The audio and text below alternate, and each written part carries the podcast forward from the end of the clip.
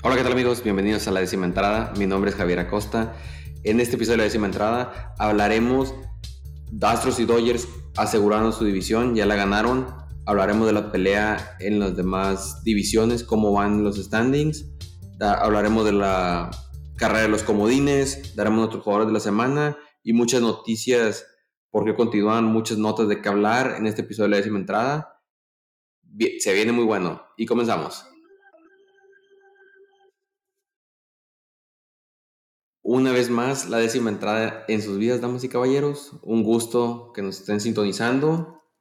La verdad, nos desconectamos un poquito, pero ya aquí estamos de regreso para el cierre de la temporada regular, que se viene sabroso. Se viene sabroso ya, la verdad, este, un par de divisiones, la división del este, del oeste de la americana y la, y la división, bueno, las dos oestes, la de la americana y la nacional, ya están básicamente aseguradas y otras donde está, está buena la pelea, sobre todo la que más me llama la atención es la de la central, ahorita tocaré un poquito el tema, pero sí, desde la última vez que estuvimos con ustedes, eh, Aaron Judge llevaba 54 hombrones, ahorita ya está tocando la puerta del récord de Roger Maris.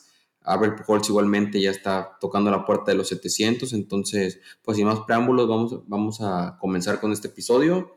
Y pues vamos a empezar la, con esas dos divisiones que les mencionaba, con la división el, oeste de tanto la americana como de la nacional, donde los Astros ya aseguraron la división, ya aseguraron el, el campeonato ahí, ya llevan 99 victorias que en un principio empezaron titubeantes, me recuerdo, recuerdo que decíamos tienen que levantar carrera los Astros, falta mucha temporada, pero tienen que empezar levantando y se llevaron rachas de 12 victorias, de 13 victorias.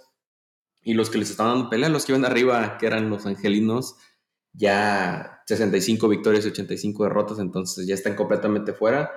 El único que, los que más pelea le dieron fueron los marineros de Seattle, pero aún así no fue suficiente. Ellos ya están en la pelea del comodino, ahorita hablaremos de eso pero no muy, bien los Astros y pues igualmente los Dodgers, los Dodgers que mencionábamos que a lo mejor podrían competir por el récord de, más victorias, pero a la vez, ¿para qué te arriesgas en, tener el récord de más victorias en temporada regular cuando al final del día lo que importa es la gloria de ganar la Serie Mundial? Entonces, ya con, con ciertos jugadores clave lesionados, ¿sabes qué? Pues empezar a darle descanso a los jugadores. Y pues aún así, 103 victorias, le llevan 20 juegos y medio a los padres de San Diego, entonces muy bien y yo creo que en mi opinión son los, los dos contendientes para volver a toparse en la Serie Mundial, los tanto Dodgers como Astros. Y en las demás divisiones, este, pues fíjense, dos están relativamente aseguradas, tanto el, la central de la nacional con los... Vamos a empezar ir por la Liga Nacional, ahorita nos brincamos a la, a la americana, pero la Liga la Liga Nacional la Central con los Cardenales de San Luis. Ya se despegaron de los cerveceros que llegaron a estar peleando ahí por, por un momento, que, que, dos juegos y medio, que un juego y se daban la vuelta, eh, cambiaban eh, los lideratos. Pero ahorita ya los Cardenales, su número mágico para ganar la división es de cinco juegos, entonces ya está casi asegurado esa división. Y, para mí creo que la más interesante de, toda de todas las ligas mayores es el este de la Nacional, donde es la pelea entre Mets y Bravos. Y son, son dos premios. Uno es el llevarse la división, que están en un juego de diferencia y este, la serie que se viene de ellos a final de temporada probablemente defina quién, quién pasa como campeón. Y el segundo premio va a ser el probablemente no cruzarse con los Dodgers, porque el que pierda la división va a pasar de comodín y si pasan esa ronda de comodines, su rival en turno serían los Dodgers. Entonces es ganar la división y tratar de quitarte los Dodgers para, para si se da el matchup, topártelos en la, en la final de, liga para el pase a la Serie Mundial. Entonces se viene bueno el cierre en, en, el este de la Nacional. Y en la Liga Americana, la central, lo que yo creo que fue la, la sorpresa, porque habíamos hablado que dependía mucho del, del picheo, pero no se le veía mucho con el bateo. Eh, los Guardianes de Cleveland, que a lo mejor el cambio de nombre les vino bien porque muy bien, sólidos, le llevan de seis juegos de ventaja a los Medias Blancas de Chicago con la oportunidad de hacer siete juegos de, diferencia porque ahorita están jugando entre ellos y llegaron, llegó Cleveland con ventaja de cuatro juegos, ya ganaron los primeros dos, van con la chance de la barrida para extender a, siete juegos, pero sí, muy, muy peleado. Y lo que había sido la sorpresa, o sea, había estado Minnesota arriba, Cleveland ahí abajo, pero le da la vuelta a Cleveland Chicago que los dimos por muertos. Yo no sé si fue la, el que no estuvo Tony La Russo con el equipo o qué pasó, pero se pasaron a segundo lugar de la división y ya más lejos vemos a, a, los mellizos ya, ya sin oportunidad, ¿verdad? Entonces, muy grata sorpresa ahí de los guardianes que están teniendo una muy buena temporada. Josh Naylor, eh, Andrés Jiménez, que fue una sorpresa, fue que llegó en el cambio de Francisco Lindor ahí, que no, no había tenido muy buen inicio ahí en Cleveland y se levantó y el picheo, Shane Bieber, Tristan McKenzie, Emmanuel Clase, que es un cerrador de clase mundial, muy bien. Y por, por el otro tanto, la, la división reina de todas las ligas mayores, la, la del este de la americana, que creímos que, bueno, al menos aquí en el podcast de la décima entrada, que los Yankees estando un poquito titubeantes, peligraba su, su dominio, su que habían llevado por tantos juegos, o sea, toda la temporada básicamente en primer lugar, que peligraba, pero tu, han tenido muy buena, muy buen par de semanas. Ahorita ya están, llevan seis juegos y medio de ventaja sobre Toronto. Y ya el número mágico de los Yankees, así como hablamos del número mágico de los Cardenales, ya es nueve. O sea, independientemente ganen nueve juegos, ya, ya, ganan el, ya ganan su división. Y muy bien los Yankees, sobre todo, ya están empezando a recuperar jugadores este, Giancarlo Stanton ya saludable, Luis Severino, el, su cuerpo realista está viendo un poquito mejor, ¿verdad? Zach Britton regresó, no va a regresar a la postemporada porque no va a estar en el roster de postemporada porque llegó ya a finales de temporada, pero de perdido para darle descanso en los brazos y no, no fatigarlos, ¿verdad? Este, Arolis Chapman sigue siendo el interrogante porque no se ve bien te avienta un juego bueno y luego se avienta tres juegos malos regalando muchas bases por bolas al punto que ya lo buchan ahí en Yankee Stadium. Entonces, muy bien los Yankees, muy bien los Yankees y sobre todo yo creo que lo que ha llevado a los Yankees a no caerse, Aaron George que se ha echado el equipo al hombro, que ha tenido una, una temporada sobresaliente, impresionante, se echó, apostó por el mismo, dijo, no quiero el contrato, te voy a demostrar lo que valgo y la verdad, ahorita en este punto de la temporada ya, Aaron Judge, el que sigue de, toda la liga, el que sigue de home runs, lleva, 68, Kyle Schwarber lleva 40, o sea, le lleva 20 home runs de distancia. Aaron Judge le ha pegado 54 home runs a pitchers diferentes. Y finalmente el otro stat que me llamó la atención porque muchos decían, ah, es que este, en otras temporadas pues te ha pegado muchos home runs, pero pues son contra equipos que este, muy malos o que, pues no importa, pues ya perdiste el juego, pero no, de sus 60 home runs, 48 home runs han sido en victorias. El único jugador en toda la historia que tiene más es Babe Ruth con 51 este, home runs en victorias. Entonces, muy bien Aaron Judge y probablemente una, yo recuerdo una pregunta, va a ser, ese, sigue siendo el debate, si Judge o Tani, pero recuerdo que nos hicieron una pregunta en uno de nuestros primeros episodios, que si Vladimir Guerrero Jr. puede ser el MVP. Y yo les dije, pues la verdad, tiene que ser una temporada impresionante de, de Vladi para que le pueda quitar el título a Otani, porque si Otani está saludable, lo que te hace en el pichón y en el bateo eh, te garantiza casi creo el premio, pero George sobrepasó eso por completo. O sea, lo que yo había dicho, en vez de ser Vladimir Guerrero Jr., lo hizo Aaron Judge. Voy a buscar ese clip, lo, lo pongo en nuestro siguiente episodio o si no me lo, me lo guardo a lo mejor ya para cuando sea la, la ceremonia del MVP, porque yo creo que gente todavía tiene el debate, pero aún así en números lo lleva Yocha, aunque no, aunque yo solo bate lo que hace tanto bateando como fildeando, que tiene la versatilidad de jugar en jardín derecho, tanto como jardín central, les ha venido muy bien a los Yankees, sobre todo con todas las lesiones que, que le han aquejado, pero la clave es octubre, ¿verdad? Que ya se acerca, se viene octubre, vamos a ver cómo, cómo le da a los Yankees.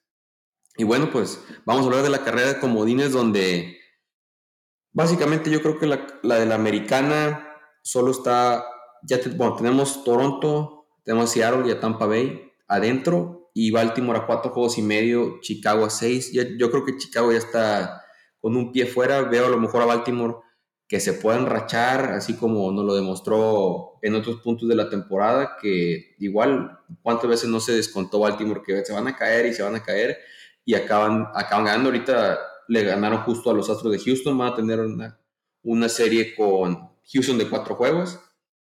Veremos a ver cómo, cómo les va con los otros tres y los, el cierre de temporada se viene contra Boston, que ya no tiene nada que hacer, pero se vienen Yankees y Toronto. Entonces, a lo mejor esa serie con Toronto depende cómo se vayan dando las cosas.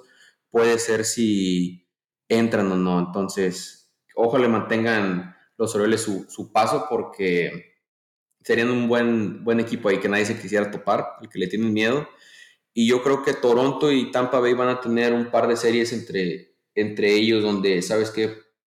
Se pueden alternar ahí quién queda cuarto, quién queda quinto, quién se va a estar peleando, les queda este, un calendario interesante. Y finalmente el que yo creo que, no quiero decir asegurar porque en el béisbol cualquier cosa puede pasar, pero Seattle, no solo del Juego Series para acá ha tenido el mejor récord de la americana, tiene el calendario más accesible de, de los equipos que están peleando ahorita el comodín de, aquí al cierre de temporada, los equipos que le quedan, le quedan. Ahorita van a acabar una serie con Oakland, que sorprendentemente perdieron, ¿verdad? Por eso les digo, no hay nada asegurado en el béisbol, pero les queda Kansas City, Texas, Oakland otra vez y una serie de cuatro juegos contra Detroit. Entonces, son equipos muy accesibles que si sigue Seattle haciendo las cosas como les ha hecho, yo creo que tienen más que asegurado el pase a la siguiente ronda como, como comodín.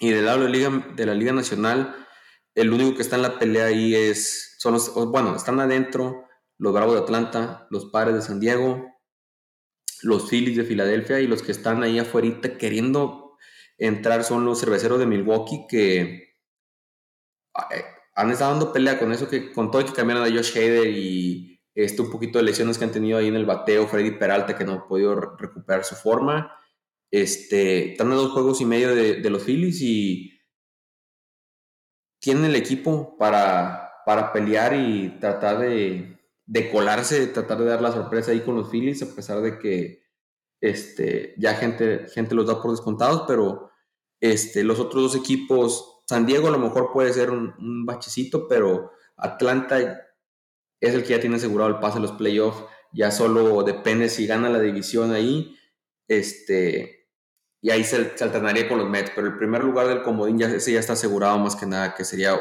tanto Atlanta o Atlanta o, los Mets, pero se viene bueno, se viene sabroso este cierre de temporada, vamos a ver qué nos depara, porque ya, ya faltan las últimas semanas, ¿verdad? Finalmente, bueno, finalmente, pero hablando de esto, antes de pasar a las notas, jugadores de la semana, el infielder, outfielder y el pitcher, un clásico de aquí de, de la décima entrada. De pitchers, pues considera varios. Considera Michael Waka que ha tenido un trabajo, ha hecho un trabajo soberbio con Boston, se ha visto muy bien, que le va a garantizar un muy buen contrato. Luis Urias, el mexicano, que igualmente ha estado pichando muy bien Luis. Yo creo que, perdón, me equivoqué. Apunté al otro Urias, lo apunté, lo agarré acá, perdón. Julio Urias. Julio Urias que ha tenido una muy buena temporada, calladito, ha estado haciendo su trabajo, 16 victorias, muy buen porcentaje de carreras limpias, que yo creo que va, va a llegar, no, se va a quedar un poco corto el Sayón. Yo creo que el Sayón va para Sandy Alcántara, que tiene el mismo número de juegos eh, completos y de blanqueadas que toda la liga. Yo creo que él se lleva, pero creo que Julio un segundo lugar no viene nada, nada mal. Pero el pinche con el que yo me quedo es con Shane Bieber, que como les decía, los Guardianes de Cleveland dando las sorpresas, echó el equipo al hombro y la verdad se ha visto muy bien. Esperemos que así se mantenga Bieber porque el equipo ahorita lo necesita más que nunca. Outfielders, tengo mención honorífica a Jordan Álvarez, Air Jordan, pero con el que me quedo es un Kyle Tucker que igualmente se ha estado, ha mantenido su buen nivel como la temporada pasada. Empezó un poco lento, pero ahorita, ahorita que es cuando cuenta ya el cierre de temporada, se ha visto muy bien y finalmente de, infielder tenía a Luis Urias, ahí fue donde me equivoqué, tenía los dos Urias. Eh, Luis Urias de infielder mención honorífica, a Eugenio Suárez que también se ha echado el equipo de Seattle al hombro, dando batazos oportunos, pero el que yo creo que ha hecho las cosas muy bien Willie Adames, que esta semana pasada rompió el récord de más runs por un shortstop con, con los cerveceros. Ahorita ya vaya 31 en la temporada y creo que tanto la defensa como el bat de, de Willie pueden, pueden ser clave para este último empujón que quiere tener Milwaukee para, para pasar la postemporada. Y de notas, pues hay de notas para, para cerrar este episodio y la décima entrada. Una que quiero, antes de empezar con las estadísticas, una que pasó hace un par de días fue que los Royals le dieron, le dieron cuello, despidieron a, al presidente de operaciones Dayton Moore, que Dayton Moore fue uno de los arquitectos que llevó a los Royals a la Serie Mundial, que hermoso equipo.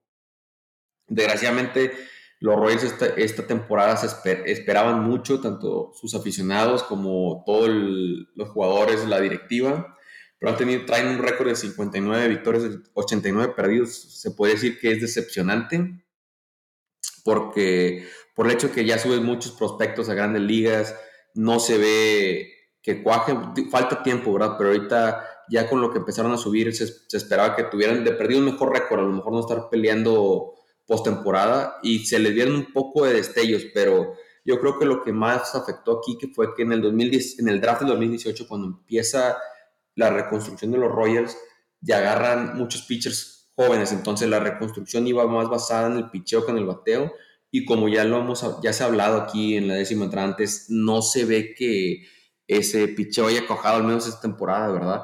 Este, Brady Singer fue el que ha tenido una muy buena segunda mitad de temporada, pero ahí en fuera han sido muy pequeños destellos. El bateo yo creo que es el que acarrea un poquito más a los Royals. Esperemos a ver quién va a llegar de presidente de operaciones y a ver qué, qué cosas se va a traer entre manos. Finalmente, los, yo creo que los dos, afuera de, los equipos que están peleando ahorita el pase de la postemporada, hablando de jugadores, Albert Pujols 698 home runs, está tocando la puerta de los 700. De hecho, hoy se quedó con un batazo muy cerca de, del 699. Entonces, todos los, los. Toda la atención está con él. Bueno, está dividida. Está dividida entre Pujols y George. Que Aaron George, 60 home runs, ya empató. Solo había habido dos jugadores en, la historia de la Liga Americana que habían llegado a 60 home runs o más: Babe Ruth y Roger Maris. Ya ahorita George ya se encuentra en un nivel histórico y quedan básicamente 10, 12 juegos de temporada, entonces puede llegar a superar y por mucho de periodo pegar un 65, 66 al paso que va Aaron Judge. Lo que sí me llamó la atención fue que pegó el home run hace un par de días, pegó el home run 60, los aficionados que, que si se aventaron todos los aficionados, el que atrapa la bola va con el grupo de amigos y dice, oye, ¿sabes qué, quieres? Y dijo, no, pues sabes que yo no quiero nada. Aaron Judge ha dado mucho por este equipo que no, no, no le voy a pedir nada. Les acabaron dando un bat y una, un jersey firmado, una foto con Aaron Judge. Yo, lo personal, si hubiera sido en mi caso, ¿verdad? Y lo que estuve, lo estuve hablando con varios de, de mis amigos ahí en el grupo de la décima entrada también, fue que de perdido hubieras pedido un boleto de temporada o algo, porque esa pelota vale de perdido 100 mil, entre 100 mil o 150 mil dólares. Y eso que no es la, pelota del 61 o del 62, pero ya siendo el 60 y la que lo lleva a empatar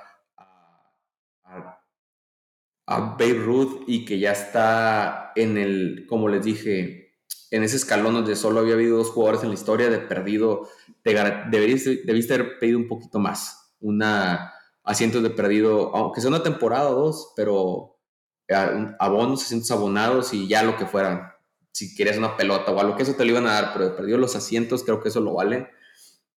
Pero bueno, cada quien se respeta la decisión del, del aficionado. Y finalmente, creo que una noticia que a los aficionados de México nos, nos dio, nos dio mucha satisfacción fue que nuestro padrino Rodrigo López lo llamaron como gerente general del equipo mexicano para este clásico mundial.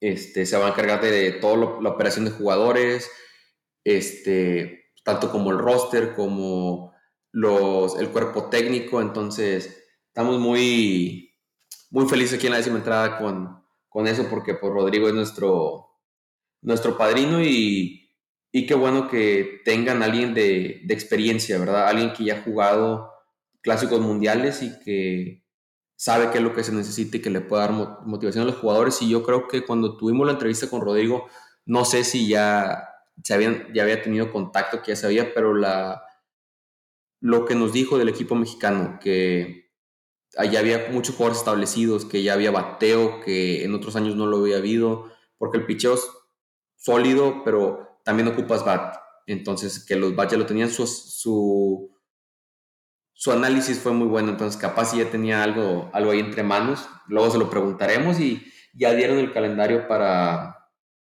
para la primera ronda. México está en el grupo C. El juego creo que a que a, más, la gran mayoría de los aficionados mexicanos les, les importa es el juego del domingo 12 de, marzo, que es contra Canadá. Digo, perdón, contra Estados Unidos, perdón, contra Canadá van el, el miércoles 15, pero el juego que más les importa es ese duelo porque Estados Unidos trae un equipo de los mejores jugadores de todas las ligas mayores, Mookie Betts, Bryce Harper, Mike Trout, Paul Goldschmidt, Tim Anderson, Trevor Story, JT Realmuto. Puedo seguir con la lista. Lo que no han llamado son los pitchers, que es lo que estoy muy interesado. Quiero ver cuál va a ser su rotación. Pero México ya, llamó un par de jugadores. Bueno, ya aceptaron el llamado jugadores. Luis Urias, que va a ser otra vez. Bueno, Luis Urias ya, pero Julio Urias se volvió a, traspasar Urias. Eh, Julio Urias ya aceptó que va a ser nuestro as.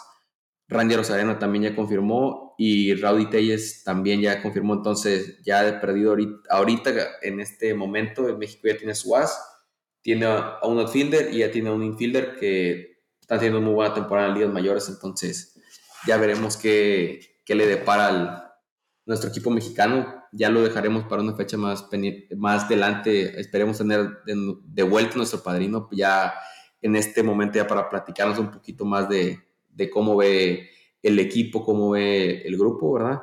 Este, y pues le, damos, lo doy a todos por sintonizarnos en este episodio. Antes de, despedirnos, este, manténganse sintonizados aquí en la décima entrada porque se viene muy bueno el cierre de temporada. Queda una semana y media más o menos y de ahí se viene ya la postemporada, que es lo que todos estamos esperando. Se viene un formato muy diferente con esto que dos equipos descansan, van a ser dos series, entonces va a ser muy interesante cómo se viene este nuevo sistema de playoff, esperemos que sea el agrado de muchos. Bueno, y ahora sí, sin más por agregar, le quiero dar gracias a todos por habernos acompañado en este episodio de la décima entrada. No olviden el seguirnos tanto en Twitter y en Instagram bajo el nombre de la décima entrada y el sintonizarnos en Spotify y en YouTube bajo el mismo nombre de la décima entrada. Mi nombre es Javier Acosta y esto fue la décima entrada. Hasta la próxima.